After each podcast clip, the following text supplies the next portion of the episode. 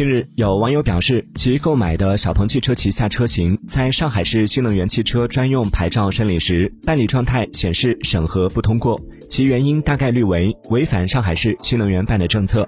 从七月开始，停止小鹏汽车生产的 P7、P5 等车型的新能源额度审批，具体恢复时间待定。对此，小鹏汽车客服回应称，已有一段时间，系相关材料暂未提交。